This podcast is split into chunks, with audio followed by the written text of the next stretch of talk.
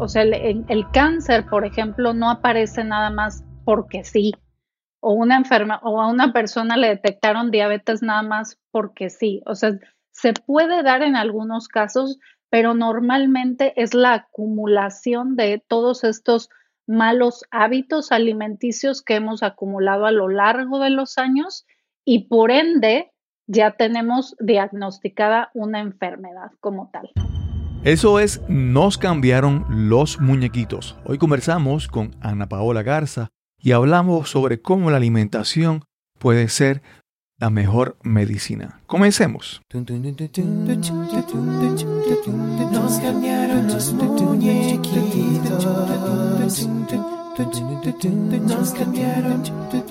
Estás escuchando Nos cambiaron los muñequitos, ganador del premio Latin Podcast Award 2020 en la categoría de mejoramiento personal. Bienvenida, bienvenido a Nos cambiaron los muñequitos. Gracias por acompañarnos en este episodio, el número 161. Hoy conversamos con Ana Paola Garza. Paola es una experta en nutrición integral y hablaremos sobre la alimentación y nutrición, en especial durante esta época de cuarentena. Esperamos que disfrutes esa conversación con Ana Paola Garza. Hoy vamos a conversar con Ana Paola Garza. ¿Cómo estás, Paola? Muy bien, gracias, Cristóbal. Tú estás ahora mismo en Boston, en Massachusetts. Sí, correcto. Aquí en el frío. Ok. acá no, acá hace, acá hace calor.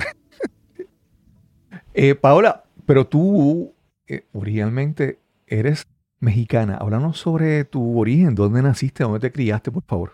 Sí, yo nací, bueno, en la Ciudad de México, ya hace más de 30 años, y ah, viví cerca, mi mamá es de una ciudad como a 45 minutos de la Ciudad de México, que se llama Toluca, que tiene el nevado de Toluca, es el famoso nevado de Toluca porque es una ciudad muy alta. Y em, viví ahí toda mi vida, viví 20 años de mi vida, ya después me fui a la Ciudad de México de regreso a la universidad y cuando terminé la universidad fue cuando decidí venirme a Estados Unidos porque, eh, primero que nada, por cuestión de mi papá, porque mi papá era el que me decía que era importante pues salir del nido, ¿no? Salir, irte a vivir a otro país, conocer y también hacer una maestría, ¿no? Porque no la educación, pues se, sabía o siempre me lo dijeron que no acaba en la licenciatura, que siempre uno debe, la licenciatura es como el inicio, no es como ya tienes una licenciatura, sal a buscar una maestría y continúa con tus estudios. Y en ese entonces mi hermano estaba viviendo en Miami, él decidió hacer la licenciatura en Miami y justamente me fui a Miami un tiempo con él porque dije, bueno, aquí me voy, termino de estudiar la licenciatura en México me voy a Miami y bueno, ahí Dios dirá, a ver qué pasa. ok. Pero antes de eso, antes de, brincar a, Estados Unidos, ¿qué decidiste estudiar? Yo estudié nutrición, es la licenciatura en nutrición, se llama y ciencia de los alimentos, en una universidad que se llama Universidad Iberoamericana de la Ciudad de México. Okay. Em, ¿por, qué, ¿por, qué, la decidí estudiar? Te platico. pues creo que de niña siempre fue una niña como muy curiosa en cuanto al tema de la alimentación. Siempre me da mucha curiosidad cómo estaban los productos, ¿no? En el supermercado, las etiquetas, qué tenían los ingredientes, siempre me dio mucha curiosidad. Y también iba mucho a los restaurantes, pues, de diferente eh, comida y me interesaba mucho saber. Mi mamá siempre decía, es que siempre quieres saber todo, ¿no? Todo, qué hay en todos los platillos. digo, pues, porque quiero saber qué, me estoy comiendo, ¿por qué no? Entonces, siempre tuve, o sea, fue una niña muy curiosa en ese sentido de, de saber qué le ponía a mi cuerpo, qué decidía comer, y fue donde mm, conocí que existía esta licenciatura. Yo pensaba que tenías que entrar a estudiar medicina y después hacer una especialidad de nutrición. Pero em, para mi sorpresa existe esta licenciatura en nutrición y ciencia de los alimentos y eh, pues eh, hice la licenciatura que duró alrededor de cinco años, ¿no? Son cuatro años de teoría y luego el último año haces como un servicio social, em, empiezas a trabajar en diferentes áreas como en comedores industriales, en hospitales, em, en la universidad también trabajé porque había una clínica de nutrición para los estudiantes. Entonces, sí, ese fue mi camino. Okay. En, no sé si en el caso de la nutrición también yo creo que es igual. Hay varias, varias profesiones o áreas de especialidad que, que tú estudias aquí en Puerto Rico, decimos un bachillerato, al igual que en Estados Unidos, un bachelor's degree. Que algunas carreras, con, con llegar solamente a ese nivel, como en tu caso la licenciatura, pues todavía es como que no tienes mucha, muchas oportunidades, ¿verdad? Por ejemplo, en el caso de los psicólogos también pasa que no, si estudian solamente un bachillerato o la licenciatura, pues tienen unas opciones limitadas. Entonces, en la manera en que se van a estudios posgraduados, como en tu caso, tú, el máster, tienen más oportunidades. Entonces, me dices, me mencionabas que te fuiste a Miami con tu hermano y entonces decidiste seguir estudiando. ¿Qué, ¿Qué, especialidad o por qué área más te fuiste en la parte de nutrición en tu, tu máster? Bueno, cuando me vine a Miami realmente eh, quería primero como mejorar el inglés, porque en México Normalmente sí, o sea, en las escuelas privadas sí te dan clases de inglés, pero eh, realmente yo lo entendía muy bien, pero como que no me sentía tan confiada en hablarlo, ¿no? Como que dices, híjole, el acento, o, o sea, era complicado. Entonces, ese fue como mi primer objetivo. Dije, bueno, me voy a ir a mejorar el inglés. ¿Qué pasó? Que bueno, en Miami hablaba español un montón y a ver, no me lo tomes a mal, yo amo el español, pero decía, bueno, si quiero hacer una maestría, pues de alguna manera necesito mejorar eh, estabilidad, necesito mejorar el inglés, no solamente hablado, sino escrito, para poder aplicar a, una, a un programa de posgrado. Entonces, después de Miami, decidí venirme a Boston porque nunca había venido a esta zona y me quería venir también sola, como sentía que eso me iba a ayudar a no hablar español, ¿sabes? Decía, si me voy a algún lugar donde no conozco a nadie, pues me voy a forzar a aprender inglés. Y justamente fue lo que pasó. Primero me vine a estudiar inglés, estudié como un año, después ya ayudaba en la escuela de inglés con el nivel más avanzado a dar como, eh, eh, daba tours en, Boston, porque yo conocía muchas partes de Boston. Entonces llevaba a los estudiantes a conocer como las partes turísticas y demás. Y en ese proceso fue cuando empecé a ver opciones de estudio. Como Boston me encantó, la verdad es que es, es una ciudad que se llevó mi corazón desde un inicio porque encontré muchas culturas, aprendí de muchas personas de diferentes países que nunca he, ido a estos países, por ejemplo, al Medio Oriente, a Turquía. Conocí de verdad gente de, todos los países aquí en Boston y me encantó. Y también aprendí que había muchas universidades y muchos programas de estudio. Entonces dije, bueno, aquí, aquí es mi lugar. Y hice una maestría en un área que se llama comunicación en salud. En esta área, yo aprendí cómo a mejor comunicar esta parte de la educación en nutrición, cómo, eh, cómo transmitir ese conocimiento tan científico, por así decirlo, que aprendí en la universidad para eh, una persona que no sabe nada de, lo que significa la nutrición. Y también hacer como campañas de publicidad para medios de comunicación acerca del tema de, la nutrición. Y en esa, en esa maestría en comunicación en, salud, comenzaste a trabajar, tu trabajo después profesionalmente eh, se fue por esa área, la parte de divulgación, de comunicación, de educación. No necesariamente. Luego, luego, una vez que terminé la maestría, mi primer trabajo fue en un hospital y de hecho fue en el área de investigación. Yo coordinaba un estudio de investigación entonces, realmente esa parte de la divulgación no la tuve el primer año. Pero ya después migré a otro hospital, que es un hospital que se llama Jocelyn Diabetes Center, donde trabajé, tuve la oportunidad de trabajar con un doctor mexicano, que él es endocrinólogo, y justamente tenía una iniciativa que era para latinos con diabetes tipo 2. Entonces yo trabajaba en la comunidad divulgando esta eh, educación en nutrición, ¿no? así le llamamos, para poder enseñar a la comunidad acerca de la diabetes tipo 2. En la, comunidad hispana en Estados Unidos es, por estadística, es la diabetes es, común, es, o sea, se ha demostrado, ¿verdad? se hacen los estudios por, por eh, grupos étnicos y todo eso, y grupos culturales, para ver en, el, grupo de los hispanos, ¿es, em, ¿afecta más la, la, diabetes? Sí, la diabetes tipo 2 y también otras comorbilidades, como por ejemplo, hay muchos latinos viviendo en Estados Unidos que tienen la presión arterial alta, hipertensión, tienen el colesterol alto.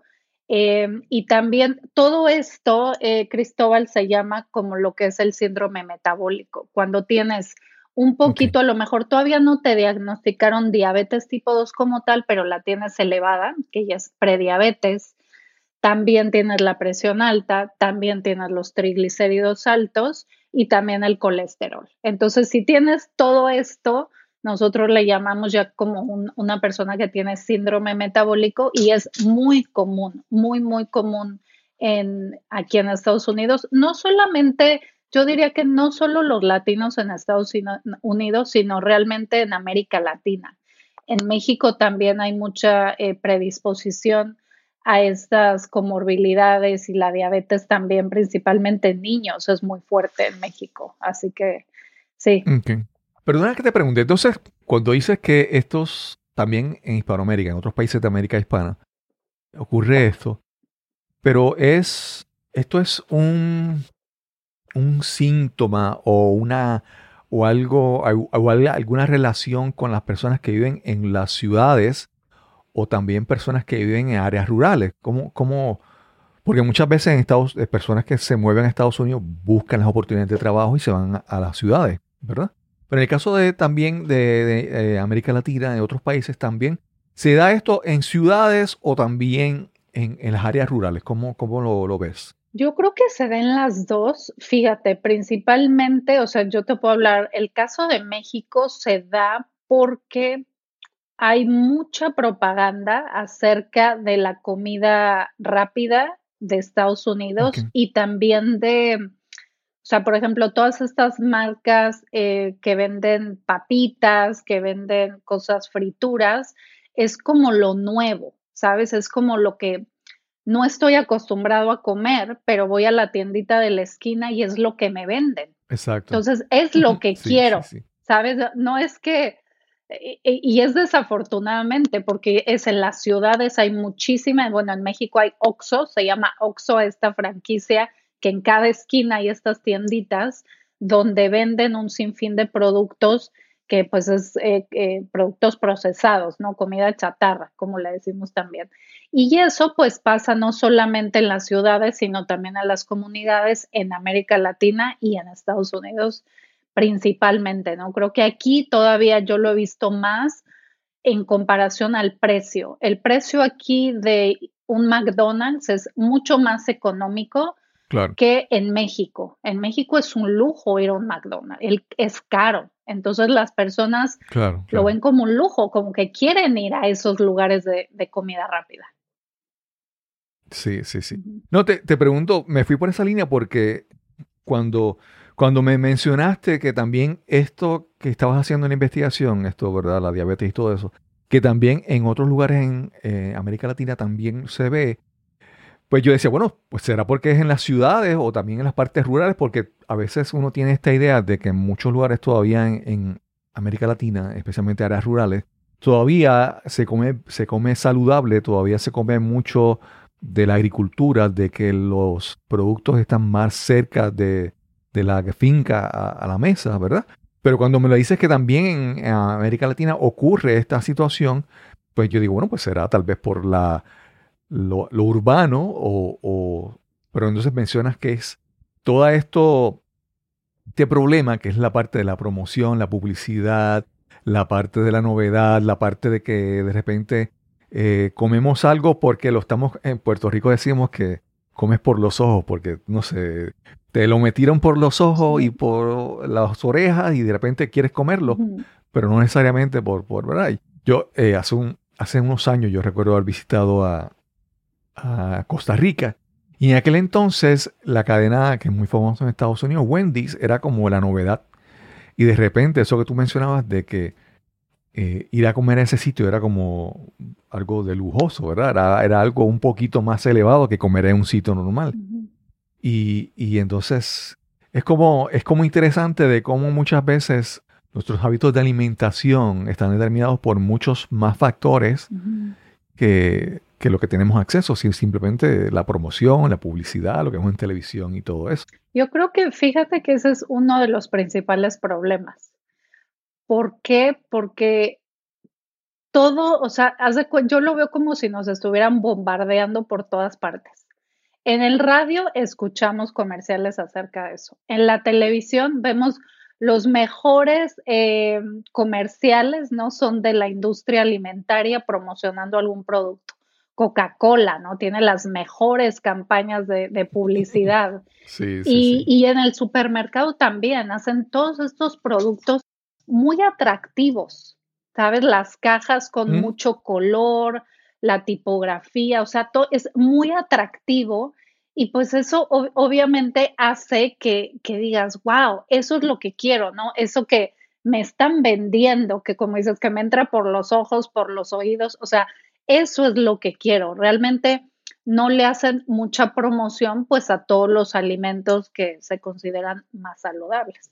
No, y, te diría que hay algo también que ha ocurrido y es que la, ingeniería de, la producción de alimentos, toda la tecnología, ha, evolucionado, ha cambiado de, una manera que, que, ahora no está solo crear un alimento que perdure, que sea nutritivo, ahora también está que sea muy económico. Entonces, muchas veces hay alimentos, uno puede, no sé si en Boston pasa, pero hay veces que uno va a un supermercado y uno ve un jugo o un refresco, ¿verdad?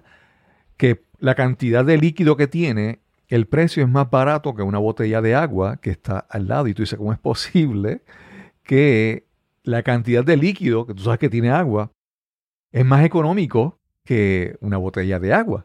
Porque entonces es, se ha vuelto, eso se ha vuelto un factor muy importante, es producir alimentos, por decir de una manera, por decirle nombre, alimentos, pero un precio súper accesible. Entonces, siempre está el caso de una familia que va a un supermercado, tiene unos, un presupuesto, tiene unos ingresos limitados, y cuando va a escoger alimento, pues, pues prefiere tener más cantidad para alimentar a toda la familia aunque no sea nutritivo, porque si se va al, área de vegetales, de, verduras, realmente no es, no es rentable para ellos esa, esa, alternativa. Sí, desafortunadamente. La verdad es que el, el, costo de esos productos de frutas, vegetales, alimentos frescos en Estados Unidos es súper elevado, ¿no? El otro día hablaba con mi mamá y me decía, bueno, no, no creerás que acabo de ir al mercado, ¿no? En México hay muchos mercados, solo de frutas, vegetales y, demás, que se había gastado, no sé, de 50 pesos mexicanos, que eso es,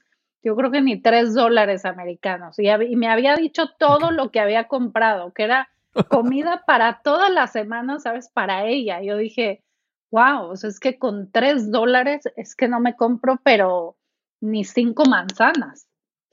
O sea, es exagerado el precio aquí, sí, definitivamente. Y algo, algo, en estos días vi un reportaje en televisión española de, por ejemplo, hablábamos del, costo del alimento, ¿verdad? Pero también de repente algunos alimentos se ponen de moda. Entonces, al momento de producir alimentos, la, la, decisión económica, el factor económico es muy importante.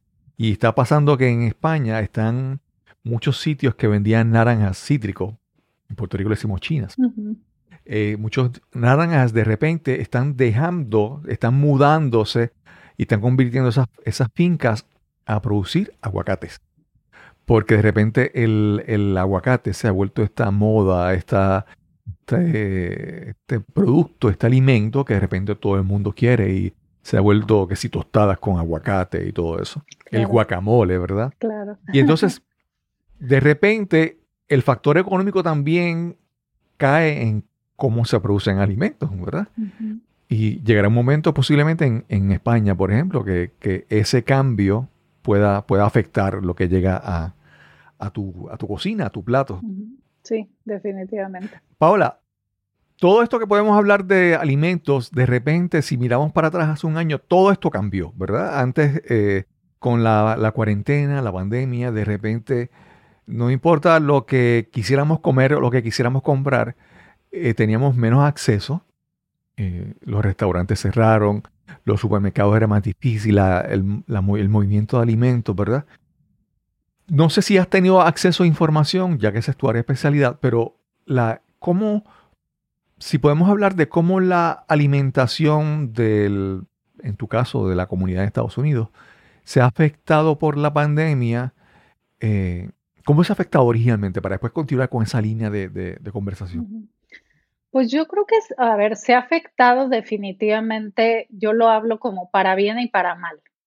Para mal sería porque muchas de las personas que ya estaban acostumbradas a no ir al trabajo y a lo mejor comer en las cafeterías o eh, ir a restaurantes continuamente, pues se vieron muy afectados, ¿no? Es como, ok, ahora ya no puedo tener acceso a esos platillos, a esa comida que estoy acostumbrada, ahora me mandan a la casa y pues me las tengo que ingeniar, ¿no? Entonces, lo primero que me di cuenta que pasó es que muchas personas que estaban acostumbradas a tener eh, este comportamiento de comer afuera o de, pedir comida para llevar o ir a restaurantes, empezaron a comprar más comida para eh, como delivery, más que te traen a tu casa, ¿no? O sea, este de Uber Eats, eh, Grubhub, hay un montón de empresas que empezaron a crecer demasiado, hasta en mi trabajo nos ofrecían descuento, ¿no? Por por tener estas aplicaciones y de hecho había algunas en las que el, el, delivery, o sea, el, lo que te cobran por traértela a tu casa mm. era gratuito, ¿no? Entonces muchas personas pues empezaron a acostumbrar a eso y lo vieron de hecho como un lujo, ¿no? Como bueno, ahora sí es, escojo con Uber Eats, puedo pedir comida que a lo mejor antes no lo no podía pedir, ¿no? O sea, como que al principio empecé a escuchar mucho eso. Y, las personas se acostumbraron a eso. ¿Qué es lo malo de esa parte?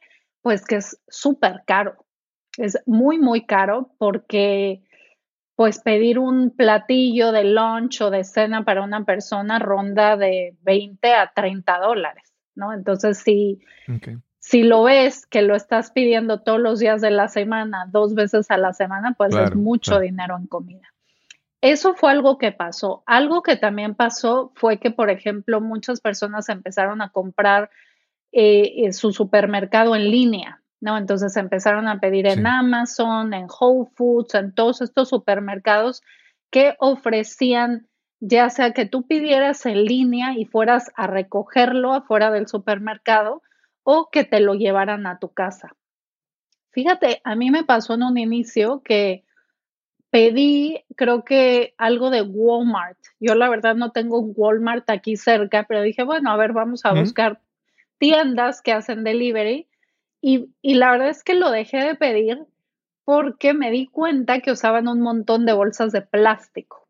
Entonces ponían un producto por bolsa de plástico y, y, eso para mí dije, no, o sea, esto no, no, no lo veo algo eh, bueno, entonces, bueno, cada empresa no decidió, creo que ese también fue otro cambio, que muchos supermercados aquí en Boston ya no te daban bolsas de plástico y entró la pandemia y empezaron a usar plástico demasiado, ¿no? Hasta, por ejemplo, o sea, las barras de ensalada que antes había en el supermercado, las cerraron y empezaron a vender ensaladas individuales y todo pues con plástico, no todo, todo, todo era completo en plástico.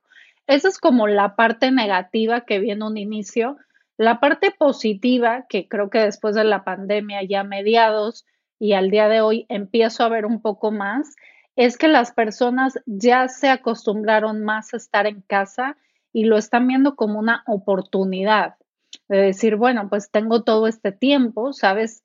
A la larga me sale más económico ir al supermercado si puedo, si no, bueno, pedir del supermercado que, me acostumbré a, pedirlo y cocinar mis alimentos en casa, ¿no? Entonces creo que eso es lo positivo, que creo que muchas personas, a pesar que no estaban acostumbradas a cocinar en, en su casa por falta de tiempo, esto dio oportunidad de decir, bueno, pues ahora estoy en casa, ahora tengo esta oportunidad de aprender, ¿no? A lo mejor Nunca me he dado el tiempo a aprender a cocinar y bueno, ahora que tengo tanto tiempo en casa que no puedo salir, pues es un buen momento de ponerme a cocinar. Asumo, ¿verdad? O presumo que tú como nutricionista eh, tienes eh, una, preferencia, ¿verdad? Tú, a través del conocimiento eh, que has adquirido, pues ya tú eh, tienes claro cuáles son los alimentos más saludables para ti. Y antes de comenzar me hablaba sobre cómo tú te enfocas más en la parte de los alimentos puros, alimentos pues, más naturales, más, más saludables para ti. Mucha gente habla sobre el, que, la alimentación, la nutrición debe ser tu principal medicina, ¿verdad? Que eh, tú previenes o hasta puedes sanar condiciones con la alimentación adecuada. En, este, este periodo de pandemia, ¿qué, recomendaciones tú das con relación a la alimentación? Porque obviamente estamos ante una pandemia, tenemos que cuidar nuestro sistema inmunológico, cuidar nuestra salud, estamos más en nuestras casas, tal vez nos necesitamos menos. ¿Cómo trabajamos con la alimentación, con la nutrición a favor de nosotros en todo este periodo que es tan difícil? Pues yo siempre hablo, eh, Cristóbal, de realmente ver los alimentos como esa gasolina que necesitamos, ¿no? Muchas veces como que nos empezamos a sentir cansados, no dormimos bien, em, también, claro, muchos de nosotros estamos más estresados en este tiempo, estamos fuera de contacto social, entonces nuestro ánimo muchas veces está un poquito más, eh, más bajo, de más baja vibración, por así decirlo, que normalmente. Y a todo esto, el, papel de la alimentación eh, juega un papel fundamental, porque la alimentación es realmente lo que nos va a ayudar en todos los sentidos, nos va a ayudar a sentirnos mucho mejor, no solamente en cuanto a cómo nos vemos físicamente, sino nos va a dar más energía, nos va a ayudar a tener más claridad, ¿no? A la hora de trabajar, eh, vamos a poder dormir mejor, vamos a estar de mejor humor, ¿no? En lugar de estar tan enojones todo el día o lo que sea, nos va a ayudar también. Hay alimentos que de verdad nos ayudan a sentirnos mejor. Como dices, la verdad es que la alimentación sí es una medicina. ¿Y cuáles son estos alimentos? Pues los alimentos enteros, me refiero a las frutas, los vegetales, los granos enteros. Granos enteros, por ejemplo, sería el maíz, el trigo, la quinoa, em, el amaranto, ¿no? también muy famoso en, México, y em, los cereales integrales. Hay en otros países que se conocen más como cereales integrales o granos enteros, son en, en sí el grano completo, donde estos productos, bueno, realmente son los carbohidratos junto con las frutas y los vegetales que nos van a dar, son esa fuente de energía. Entonces, normalmente queremos comer alrededor de un 40 a un 60% de carbohidratos en, en nuestro día. Estamos diciendo nuestro día tiene 24 horas, entonces en ese día queremos comer alrededor de este porcentaje. También no nos olvidemos de los otros dos grupos grandes de macronutrientes, que son las grasas saludables, como decías, por ejemplo, el aguacate, por eso se ha hecho muy famoso, porque es una muy buena fuente de grasa saludable. También los aceites, como por ejemplo el aceite de, de oliva, el aceite de aguacate, también es muy bueno, el aceite de coco para cocinar también, y las nueces y las semillas. Todas las nueces, por ejemplo, las almendras, los pistaches, eh, las nueces de la India, las semillas como la semilla de chía, las semillas de, les, decimos pepitas en México, que es la semilla de calabaza. Todas estas semillas tienen muchas grasas saludables y también ahí entra la parte de las cremas, ¿no? La crema de maní, la crema de almendras, son todo este grupo de las grasas saludables. Y el tercer grupo serían las proteínas. En cuanto a la proteína, tenemos lo que es la proteína animal y la proteína vegetal. La proteína animal va a ser, por ejemplo, las fuentes de pollo, pavo, cerdo, em, carne roja, res, y también los productos, por ejemplo, em, eh, los lácteos, ¿no? Ahí entra la, leche de vaca, entran los huevos, los quesos, todas esas son fuentes de proteína. Y eh, como proteína vegetal entran las leguminosas.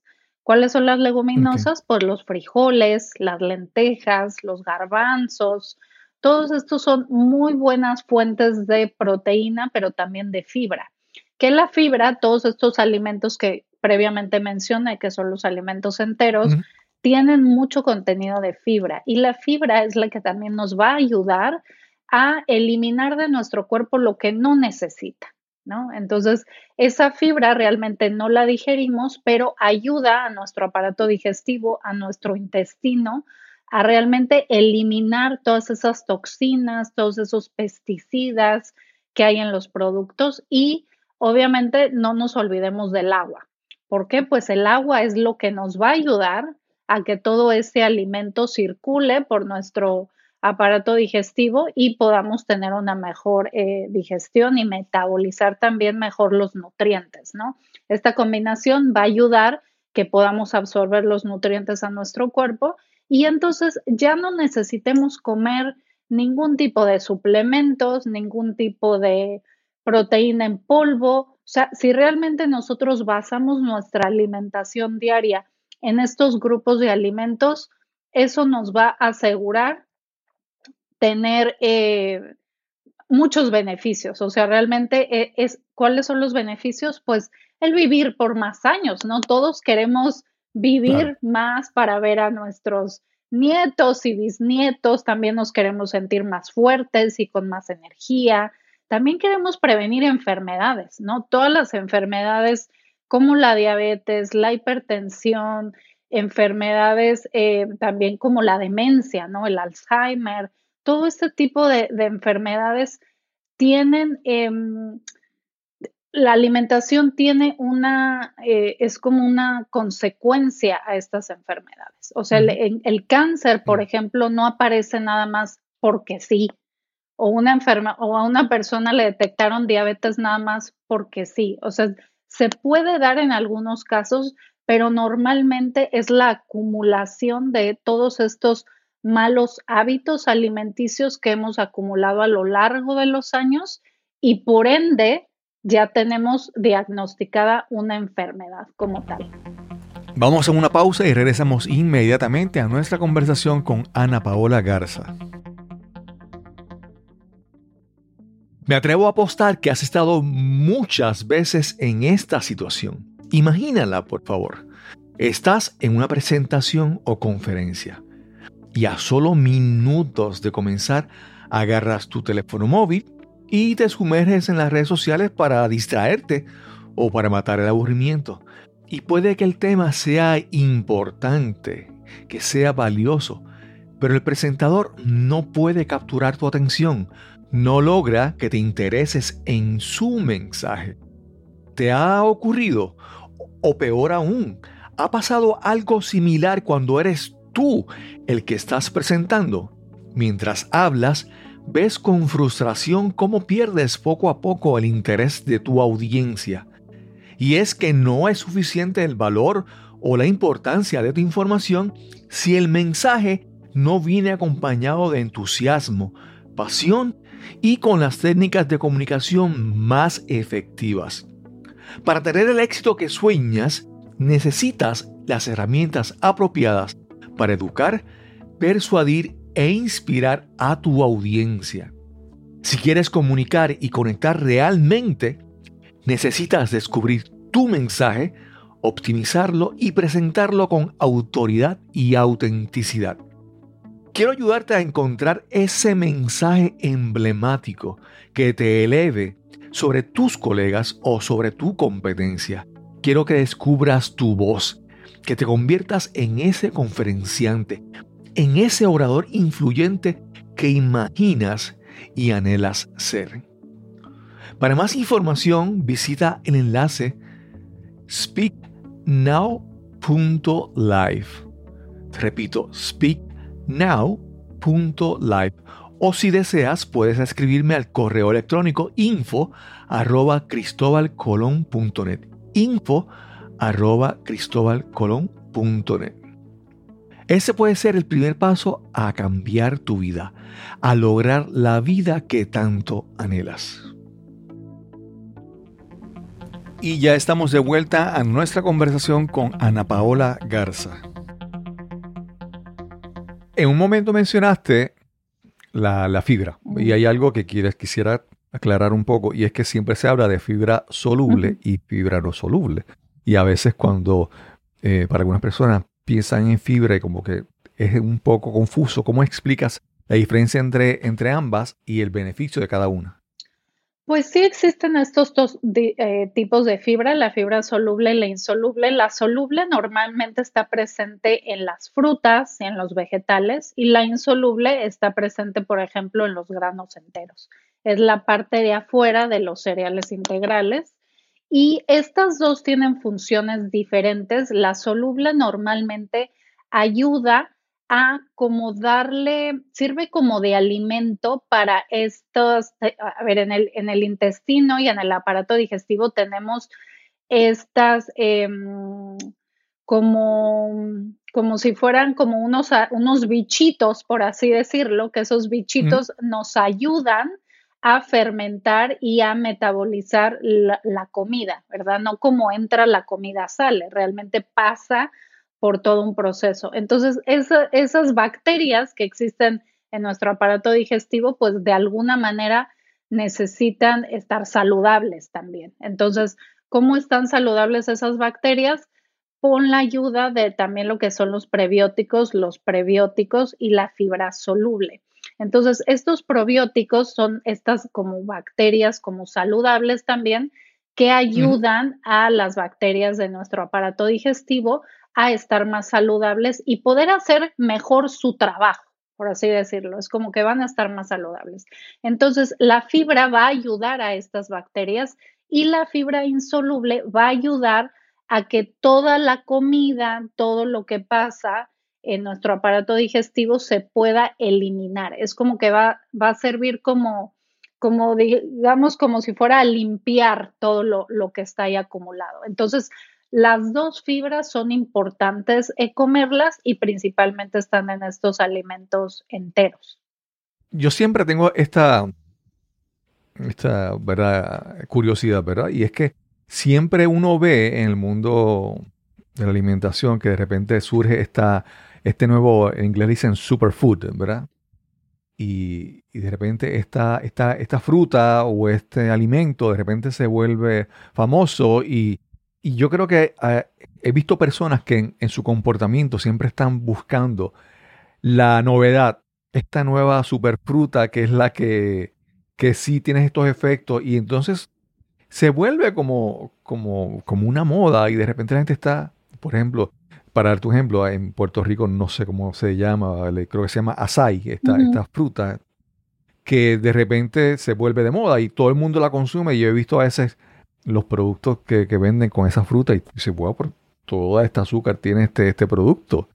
Y entonces, como de repente las personas muchas veces están detrás de, la novedad, de, esta cura milagrosa que, que, sale, cuando mm, creo que a base de lo que tú me dices, más que estar buscando la, la nueva solución, es tratar de encontrar una, una base conocida, sólida eh, en nuestra alimentación diaria, ¿verdad?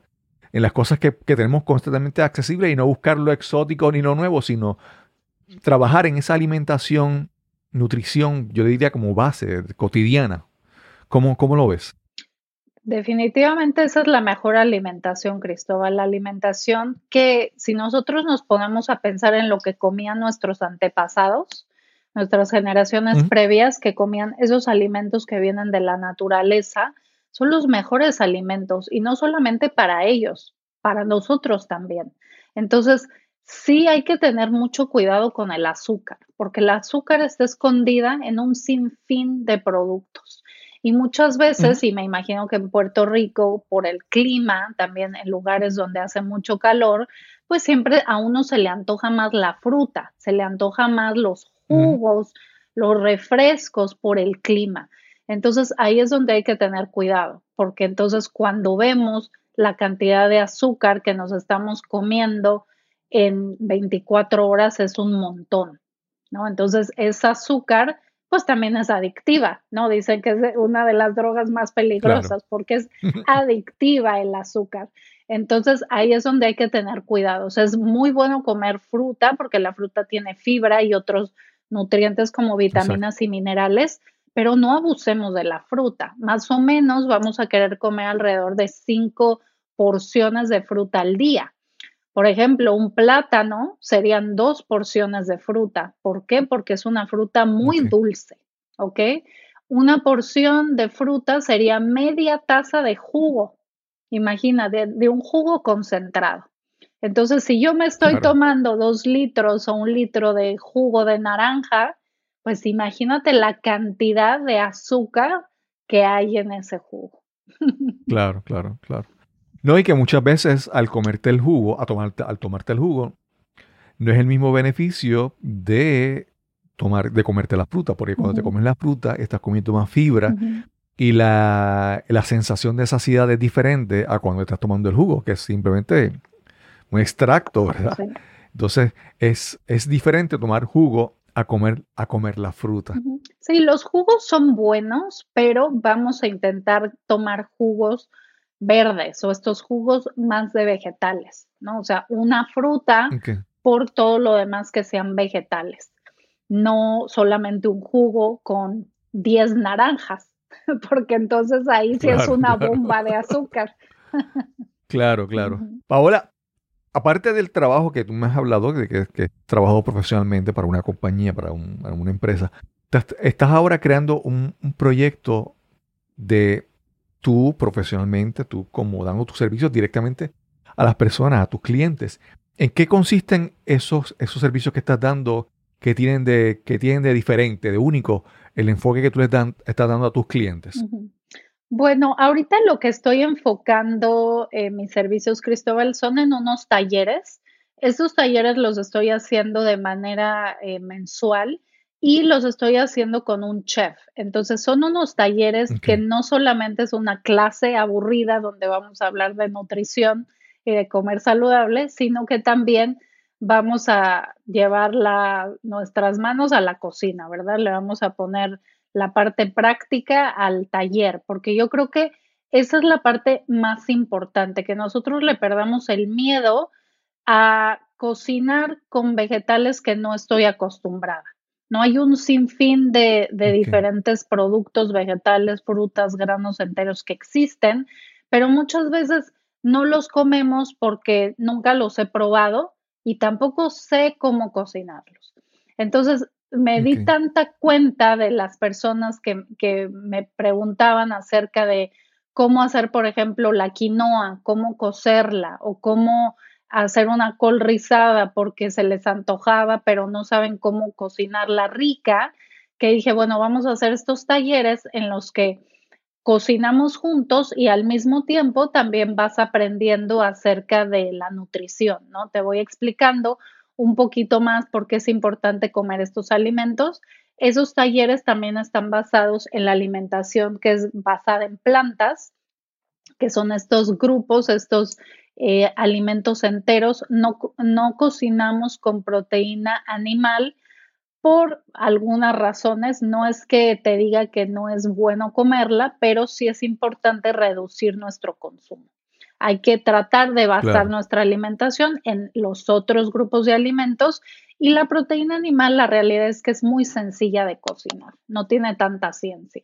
Entonces, por eso estamos haciendo estos talleres más bien basados en cómo cocinar los granos enteros, los vegetales, las leguminosas, ¿no? También cómo, cómo hacer eh, las lentejas, los frijoles, platillos diferentes, no los típicos platillos que comemos y que estamos acostumbrados, sino eh, cambiarlos un poquito y por eso me uní con, un chef que él también es mexicano, él vive en Nueva York y justamente trabajó en, excelentes restaurantes en Manhattan que solamente eh, vendían comida a base de plantas, comida vegana. Entonces él me está ayudando mucho pues a desarrollar las recetas y a darle ese encanto a los platillos, ¿no? Que no solamente sea comer algo aburrido, sin sabor, sino que realmente un vegetal, cómo hacerlo de una manera que tenga mucho sabor y que también se vea bonito, ¿no? Porque como dices, muchas veces eh, pues, nosotros queremos ver ese platillo que nos llame la atención, que se nos antoje para comérnoslos. O sea, ahí también entra esa parte, ¿no? Cada vez que comamos que sea, pues que sea, es, es un placer, Cristóbal. El, comer es uno de los mejores placeres del mundo. Entonces, realmente es esa parte, ¿no? De cocinar y de sentarnos a comer como la gente decente, o sea, con nuestro, ¿no? Con nuestro mantel, con nuestros platos, con nuestros cubiertos, o sea, darnos ese tiempo de sentarnos y disfrutar nuestros alimentos, porque eso nos hace bien, nos hace mucho bien a nuestro cuerpo también. No solamente andar comiendo las carreras y enfrente de la computadora o de la televisión, porque cuando hacemos eso no estamos conscientes de lo que estamos haciendo.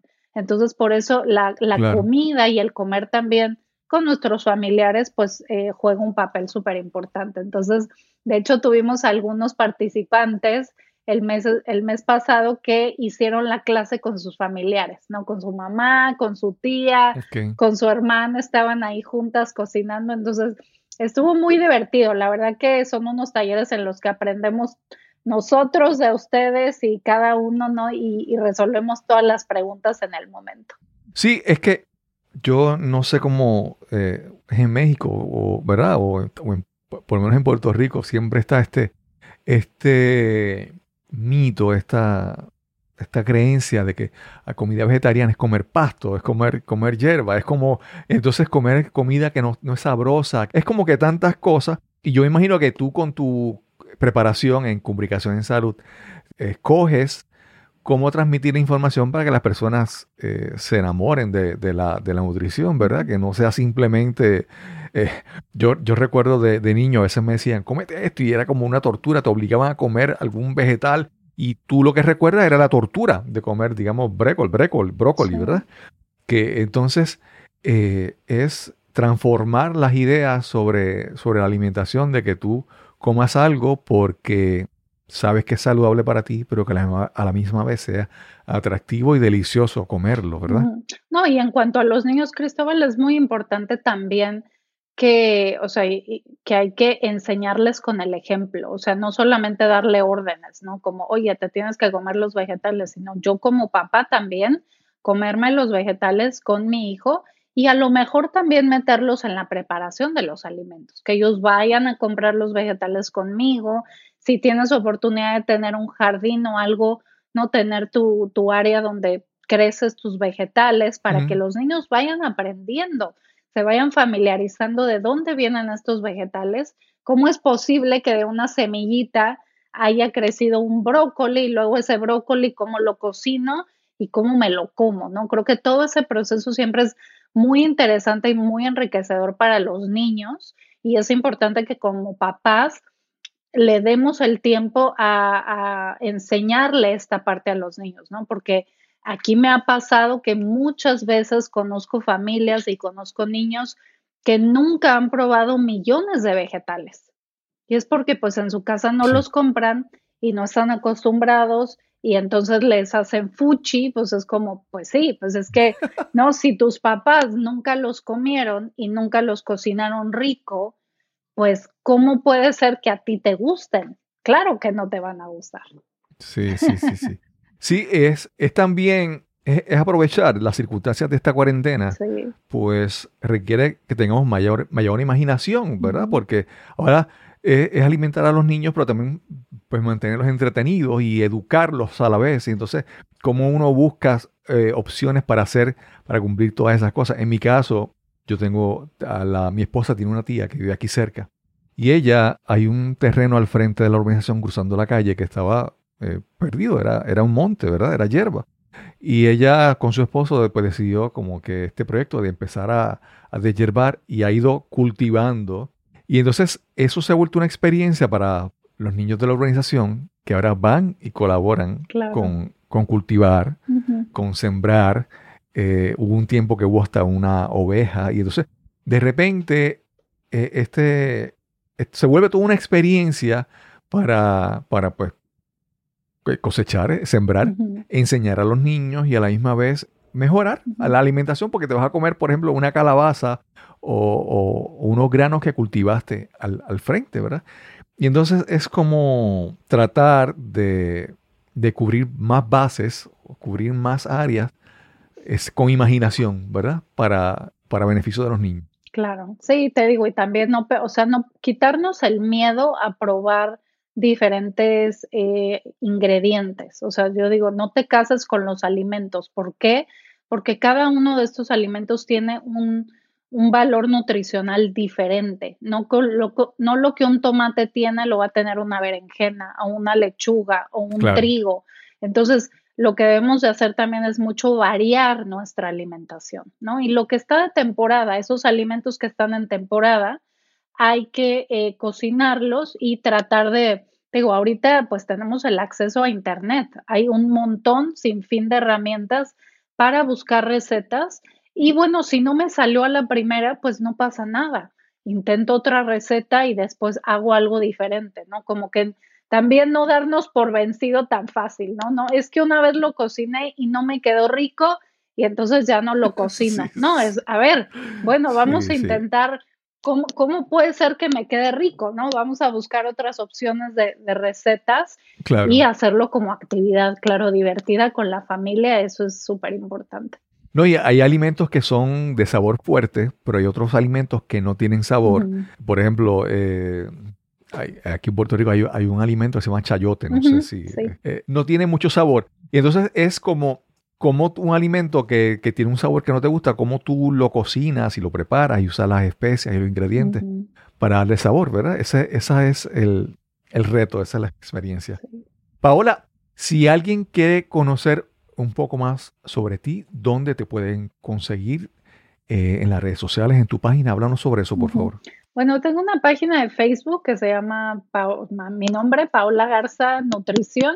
Y también en Instagram, que es donde más estoy, eh, tengo una cuenta que se llama Paola Recomienda, donde me pueden seguir, que estoy siempre compartiendo muchas recetas sencillas, porque a mí me gusta cocinar también rápido y, variado, ¿no? Entonces estoy compartiendo recetas, tips y también les estoy compartiendo acerca de los talleres que estoy dando con este chef. Así que eh, ahí me pueden conseguir. Ok. Paola, gracias por esta, por esta conversación. Yo sé que eh, en hablar sobre la nutrición es tan importante. Yo, pues yo, por ejemplo, en mi caso, yo miro, yo miro para atrás y yo digo, wow, cómo mi alimentación ha cambiado en, este año. Yo digo, hace, hace tiempo que no me hago una prueba de laboratorio y yo sé que cuando vaya los resultados van a ser muy diferentes porque las circunstancias han movido a que las personas, en mi caso también, que cambiemos la alimentación y muchas veces no es para bien. Así que hay que cuidarse y la, buena alimentación es, mencionamos hace un momento, que es prevención, es, una, es la mejor medicina. Correcto. Así que, Paola, gracias por esta, esta interesante conversación. Esperamos que más adelante surja alguna otra oportunidad de conversar más sobre estas cosas. Claro que sí. Muchísimas gracias a ti, Cristóbal y a todos los que están, nos están escuchando también. Muchas gracias. Y sin más que añadir, nos encontraremos entonces en el próximo episodio de Nos cambiaron los muñequitos. Hasta la próxima. Quiero agradecer enormemente a Ana Paola Garza por esta interesante conversación. Sabemos que estamos viviendo una época muy difícil. Nuestra salud está en constante amenaza y la nutrición y la alimentación correcta es una gran herramienta para ayudarnos a ganar esta batalla. Quiero recordarte que ya tenemos nuestro grupo en Facebook, el grupo de amigos del podcast Nos cambiaron los muñequitos en Facebook. Así que busca el grupo, solicita acceso para que participes en la discusión, en la conversación constante sobre temas y cosas relacionadas a nuestro podcast. Recuerda que si tienes algún comentario, observación, alguna sugerencia sobre alguien que quisieras que entrevistáramos en este podcast, escríbenos al correo electrónico info arroba cristobalcolón.net. Info arroba cristobalcolón.net. Y sin más que añadir, nos encontraremos entonces en el próximo episodio donde nos cambiaron los muñequitos. Hasta la próxima.